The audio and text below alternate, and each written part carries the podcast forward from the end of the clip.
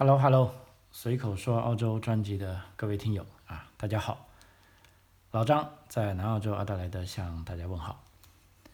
今天录音的时间是二零二二年的七月十一日啊，礼拜一。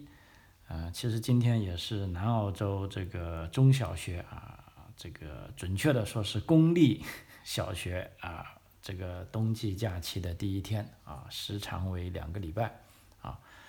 呃，其实澳大利亚是个很不统一的一个国家哈，就像今天我们才开始放假的时候，那么在其他州啊，比如说维州啊，那个公立中小学已经开始上学了啊，那么有的新州就已经是放了一个礼拜了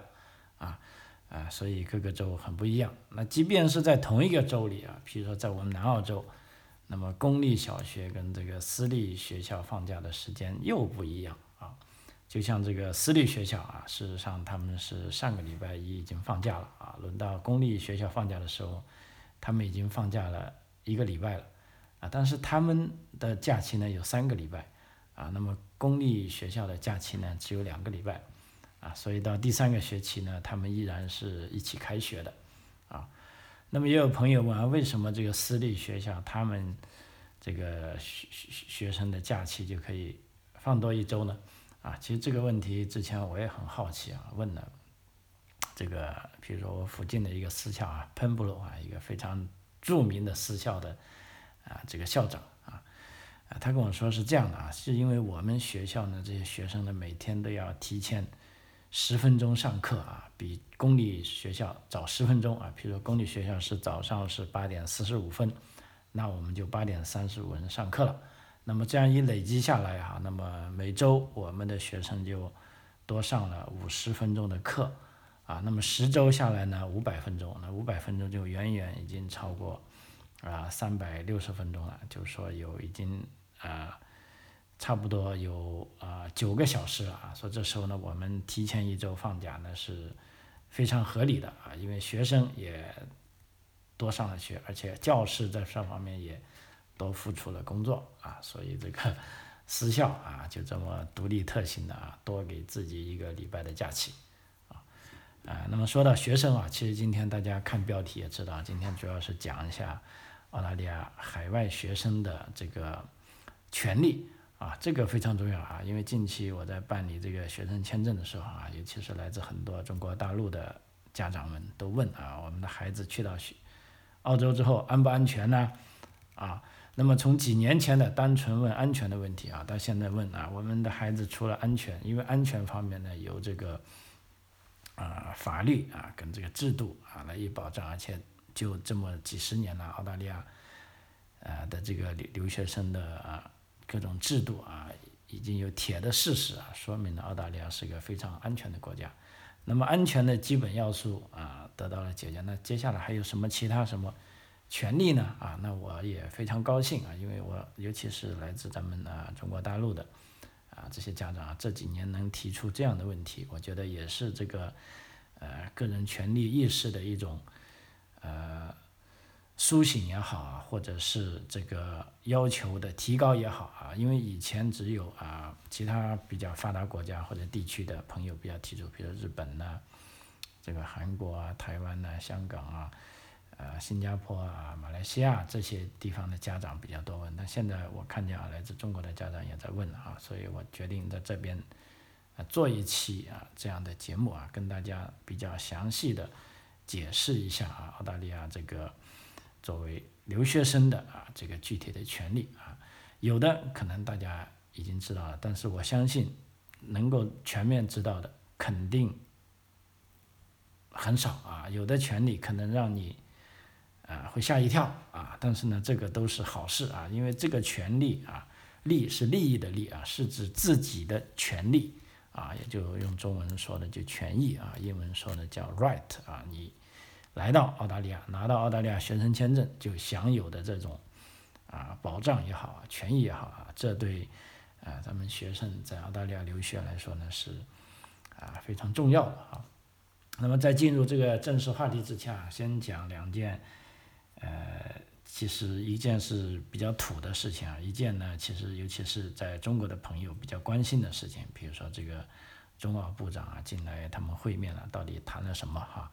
那么先讲一下啊，这个一件比较土的事情啊，因为经常我们讲土澳土澳，事实上澳洲很多事情啊，在外人做了看起来啊做的很土啊，比如说进来他们又做了一件事情啊，呃，因为上一周呢是叫做这个原住民文化周啊，那么按道理呢，在过了上一周呢，以前在悉尼海港大桥呢，当时是竖了一个旗帜啊，这个是原住民旗帜。啊，当时之前的计划呢是竖了一个礼拜啊，这个原住民文化周已经过去了，就要把它拿下来啊。因为目前这个悉尼海港大桥，大家知道啊，都是这个澳洲的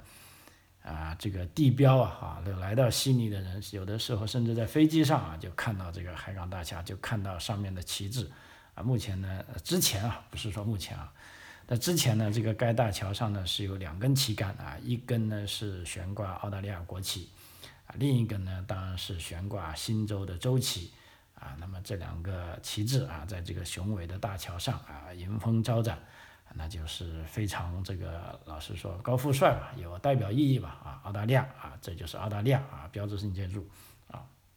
结果这一次啊，由于庆祝原住民文化日，啊，就把这个州旗啊给先拿下来啊，本来说就放一周的，但一周过去了啊。这个事情突变啊，那么新州的州长说：“哦，这个呢，我们干脆就把这个原住民文化旗啊就不拿下来了啊，因为之前新州政府有个预算，就说要投资两千五百万澳元啊，记住是两千五百万澳元，要在这个悉尼海港大桥上呢新建一个旗杆啊，那么为了这个确保这个旗杆足够坚固。”以永久性的悬挂原住民旗帜啊，那么呢预算是二千五百万澳元啊。这个旗杆我看了一下资料啊，就是说是高二十米啊，相当于这个六层楼高啊。那么旗帜的本身呢是啊长九米啊，大概宽四点五米啊，四九三十六，大概是四十平方米一个很大的旗帜啊。那么这时候呢就需要有坚固的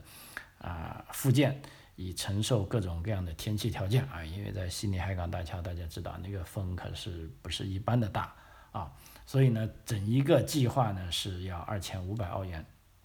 二千五百万澳元啊，但是后来呢，这个新州州长说了，哎，他们觉得，与其花二千五百万澳元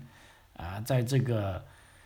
海港大桥上新安住一个旗杆呢，那还不如啊，把这个计划取消掉。啊，那么取消的怎么样呢？啊，首先呢，把这个旗杆就不用设三根了，还是设两根。但是呢，这个原住民的旗帜是一定要挂上去的。啊，那么这二千五百万澳元拿来怎么办呢？那二千五百万澳元呢，叫有个叫呃 closing the gap 计划，就是说缩小差距啊。那么这二千五百万澳元的专项资金呢，将重新。分配给原住民啊的一个叫缩小差距的计划，就是说把这些钱啊踏踏实实的用到每一个啊原住民的头上啊，而不是说建立一个大旗杆啊。那么这样呢，既然大旗杆的费用又没了啊，但是这个旗帜呢，嗯，还是要挂啊，因为这个旗帜挂在上面呢，就啊老实说也有啊象征意义。那这时候呢，唯一要受到委屈的呢，就说是把。新州的州旗拿下来了啊！现在这个最新决定呢，就是说海港大桥上还是两个旗杆啊。如果你下次来澳大利亚呢，你就会看见啊，这两个面旗呢是一面一一面旗呢是联邦啊政府的啊，就是澳大利亚的国旗，另一面呢就是原住民旗。啊，以前那个新州的州旗呢，现在就把到把它移走了啊，移到这个 City 的 CBD 这个叫 Macquarie 大街上。啊，在那里了啊。总而言之，它也有计划化啊。那么呢，这样呢，啊，这个事情就这样解决了啊。所以我觉得，如果这件事如果一定要说澳大利亚土呢，其实我倒觉得这张这种土啊，我是可以接受的啊，就不需要做一些啊非常表面啊光鲜的东西啊，不如把这些。有限的资金啊，有限的资源啊，投入到实实在在的啊，为人民谋利益上面上来啊，这个我是很高兴的啊，所以在这跟大家分享一下啊。那么还有一点啊，就是中澳关系啊，因为其实这个呢，这一两年来都是非常热门的话题啊，包括啊我们新移民啊，虽然来澳洲住那么久了，但是作为之前啊自己的母国，那么肯定是希望啊中国跟澳洲的关系能够啊平稳啊，至少平稳的发展嘛，这样对大家都好处啊，但事实上并不如此啊，就尤其是在新冠疫情以来啊，中澳关系可以说是。啊，每况愈下吧，哈，基本上到了冰点了，一直到莫里森政府执政的末期啊，当时新上任的这个外交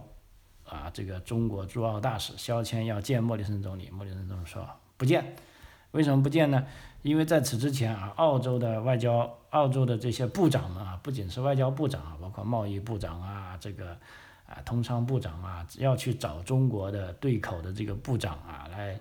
协商问题的时候啊，中方部长一个都不见啊，就说没空啊。总而言之，也不理澳洲的部长。结果两国高层呢就一直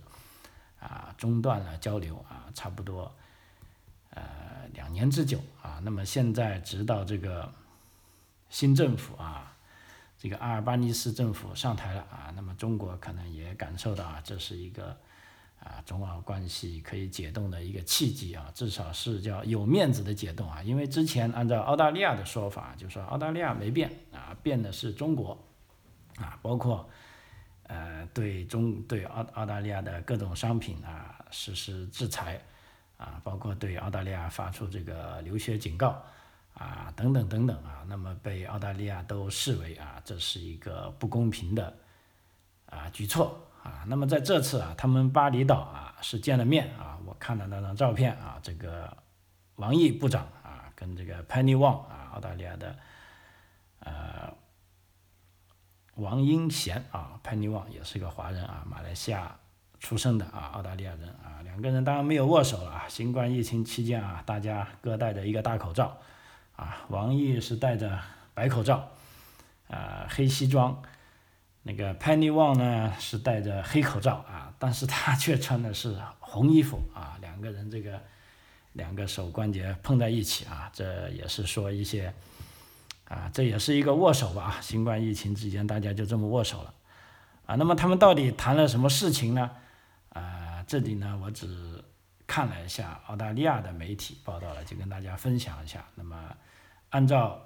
这个。澳大利亚的外交部长啊，黄英贤啊，他就对这个记者说啊，他向王毅部长提出了中国以国家安全罪名将两名澳大利亚公民长期拘留在北京的问题，以及中国对多种出口产品的贸易限制问题啊，比如说红酒啊、煤炭呐、牛排呀、粮食啊、谷物啊这些无端制裁啊，究竟要怎么解决？啊，那么黄英贤就想了非常具体的啊两个问题啊，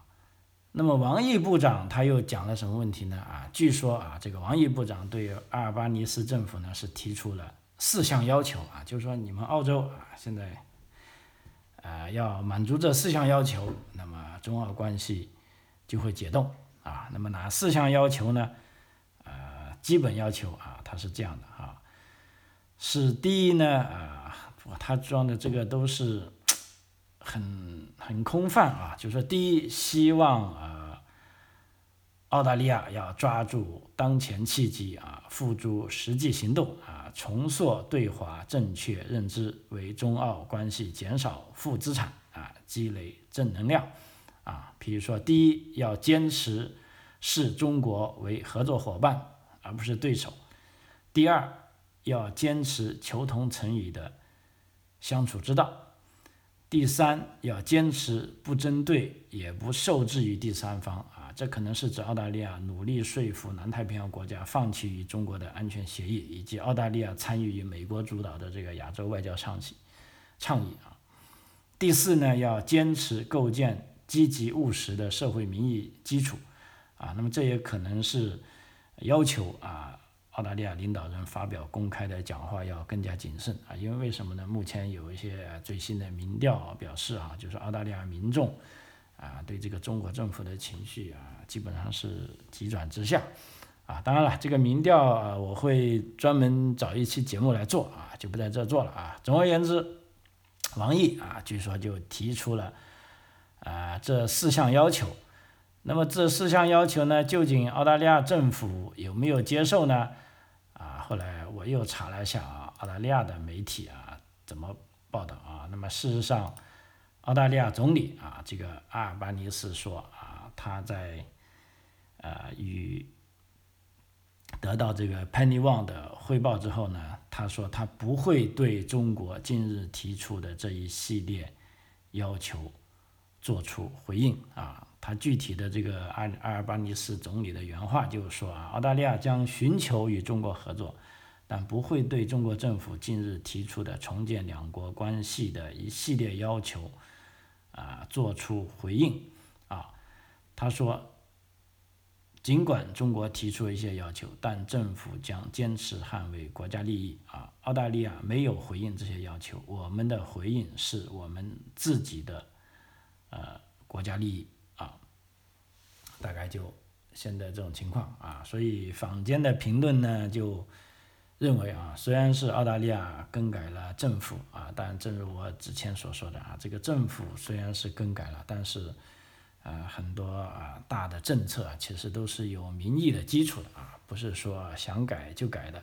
啊。那么有的国家的政府当然就出于感觉好像很天真啊，你们换了人间，我们就可以来啊提出新的要求啊。那么现在是看来啊不一定啊，所以说啊，中国跟澳大利亚的关系啊持续下去会怎么样呢？啊，我们只能是拭目以待了啊！尽管我们是抱着这个很美好的心情啊，但是毕竟啊，大家各有各的价值观啊。另外呢，澳大利亚作为一个民选政府啊，它必须要啊理解啊来自这个民间的意见啊，否则呢，那就离他下台也不远了啊。OK，呃，现在我们进入正题啊，就是说这个澳大利亚留学生的。合法权利啊，到底有哪些权利呢？因为澳大利亚呢，我们知道啊，一直以来是这个教育产业是一个啊非常大的产业啊，甚至呃有媒体啊这个调查说是仅次于这个能源出口啊和矿业出口啊，第三呢就是教育产业啊，所以这两年以来啊，作为如果比如说中国政府啊觉得澳大利亚政府你对我不友好，好。我除了可以禁止你的一些东西进口之外，啊，那我还可以发一些警报啊，告诉中国留学生啊，澳大利亚也许有存在的危险，啊，那么通过这样呢，的确能够打击澳大利亚的这个教育产业，啊，不过呢，自从澳大利亚边境恢复以来呢，呃，目前可以说海外学生进入澳大利亚的这个趋势是非常明显，啊，尤其是这个南亚啊。印度这一带的学生特别特别多，啊，这个增长率啊是比中国的还多啊。但中国的由于这个基数大啊，这个我们办这些学生签证的，呃，就可以感觉到啊，尤其是在今年，呃四五月以来啊，这个来澳大利亚留学的这个申请量啊，突然间啊增加，而且是增加的啊非常迅速啊，这个学生的整体质量也非常好啊，这也可能是跟这个中国目前。啊，已经刚高考完毕啊，有关系啊。那么，所以我们也期待啊，澳大利亚用这些优质的啊教育资源，可以吸引更多的学生啊进入澳大利亚来学习啊。那么，进入澳大利亚学习呢，啊，那么首先我们今天是说合法的啊，就是说你要持有澳大利亚的学生签证啊，进入澳大利亚才能受到保障的啊。因为也有的朋友问我说，如果我拿着旅游签证进入澳大利亚去学习，可不可以呢？啊，也不说不可以，因为旅游签证你一次只能在澳大利亚，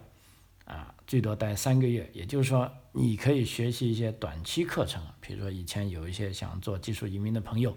来澳大利亚，啊，拿旅游签证进入澳大利亚，经过突击学习啊，考一个 NATI 或者考一个 CCL，那么三个月就足够了啊。你只要在三个月内离开澳大利亚啊，没有问题。啊，但是呢，这时候呢，你由于持有的是旅游签证啊，所以你并不能享有澳大利亚啊这个法律规定的海外学生保护法案的学生的所有的权利啊。所以在这里我讲的澳大利亚国际学生的合法权利呢，一个最重要的是你应该合法的持有学生签证啊，而不是说你持有的其他签证啊。当然，其他签证如果有额外说明的，另当别论啊。所谓澳大利亚的学生签证呢，一般就指这个五零零签证啊。五零零签证呢，里面是分了呃很多个 section 的啊，有的是啊小学生啊，有中学生。有大学生，还有这个职业教育，啊，主要是三个渠道啊，这个中小学生啊，大学生跟这个职业教育啊，至于这个硕士研究生跟博士研究生呢，都是放在这个高等教育这个 stream，还有一个 VET 的啊，职业教育啊，这三大类，那三大类的签证代码呢，都是啊五零零系列啊，所以您必须要持有五零零系列啊，才享有以下的学生这个。啊，留学生的权利啊，第一个权利呢是一个非常基本的权利，就是啊合法居留的权利，就是说你可以合法的啊住在澳大利亚啊。那么学生签证上呢会写的很清楚，你可以在什么日期前合法的留在澳大利亚。那么这里呢跟大家提醒一点，就是说你不用担心，你的学业一完你就要马上离开澳大利亚。那么这方面澳大利亚的签证还是非常。啊，做的非常人性化的啊，比如说，如果你是中学生，基本上你的最后啊啊十二年级的课程是结束在十二月份，那么十二月份的时候呢，这时呢已经结束完了，但是澳大利亚移民局在给你发签证的时候呢，会给额外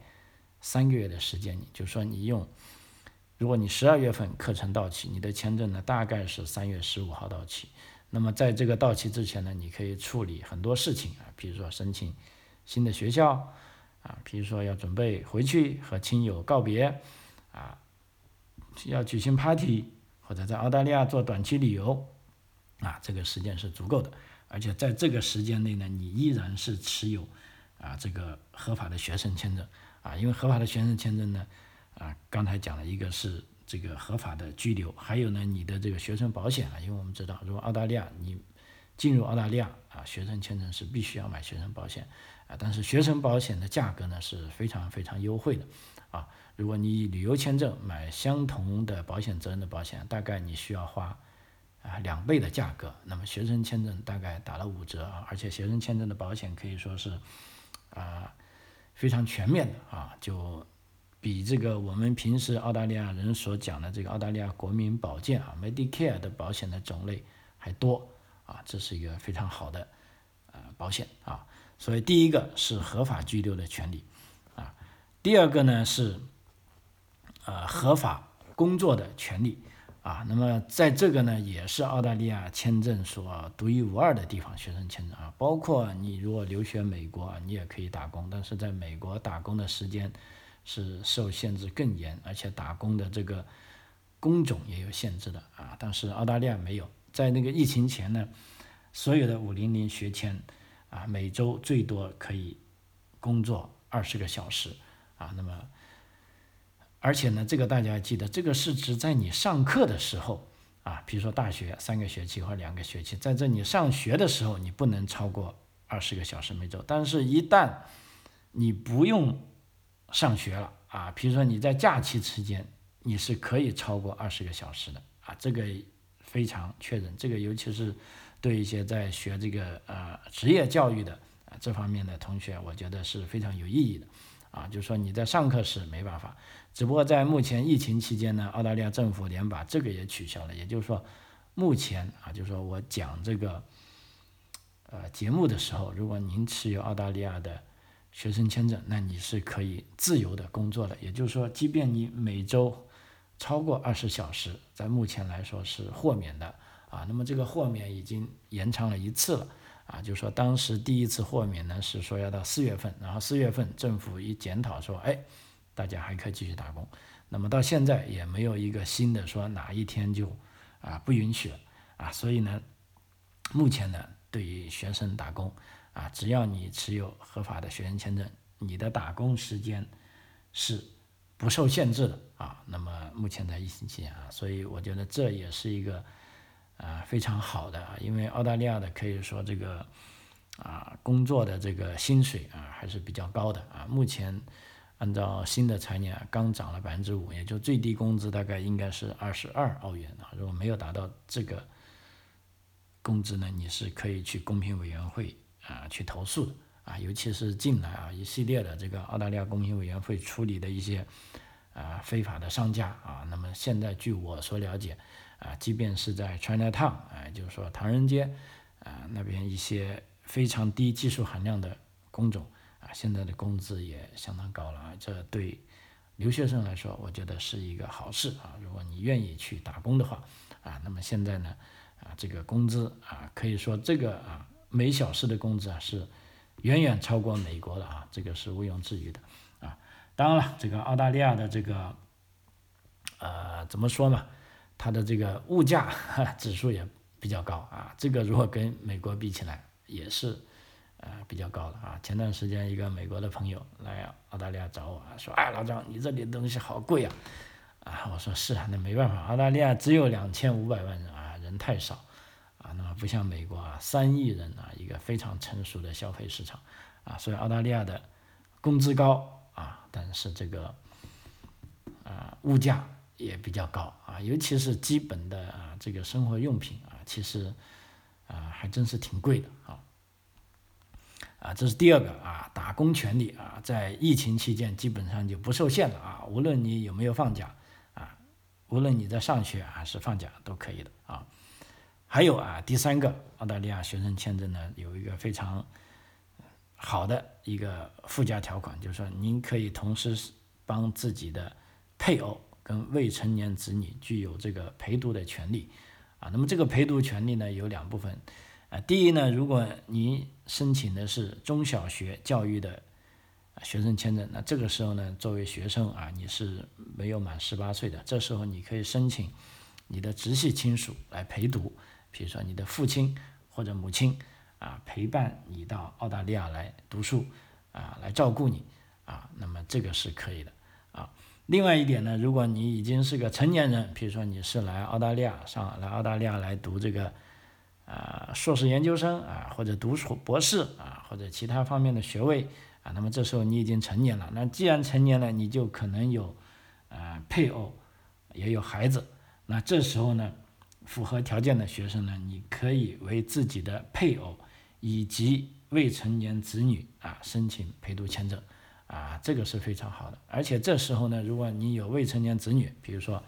你是一个。三十二岁的年轻人啊，要准备来读个硕士啊，那这时候呢，你可以把你的配偶，如果他愿意过来，你可以申请他过来。然后你的孩子，比如说已经八岁了，那你也一样可以把他带过来。那这时候呢，孩子呢是以国际学生的呃这个家属的名义入读本地学校啊。这时候呢，啊这个孩子呢，他所要交纳的学费呢，比单纯拿学生签证要交的学费。还更低啊！比如说这个八岁的孩子，他依然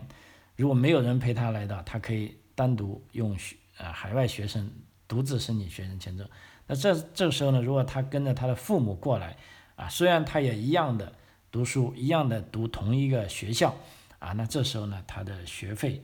啊会有减免的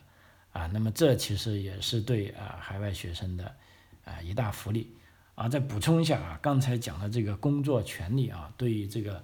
啊海外学生来说啊，他们在毕业后还将获得啊一个人啊一辈子唯有一次的啊澳大利亚工作签证，叫四八五工作签证啊。这个工作签证呢，目前在悉尼、墨尔本在大都市地方呢，可以给两年。如果你愿意去到偏远地区呢，比如说阿德莱德，啊还有这个西澳啊，或者塔斯马尼亚或者北领地啊。啊，那你都可以拿至少三年啊，这个四八五工作签证。那么用这三年的工作签证，如果你想办理技术移民啊，或者你想在这里啊这个获得更高的收入啊，都是可以用这个签证来实现你的啊。这个叫做四八五啊工作签证啊，这也是澳大利亚学生签证啊所涵盖的一个福利。那么还有一个福利，那这个福利呢就呃比较。那个的啊，就而且这个福利呢，还不是澳大利亚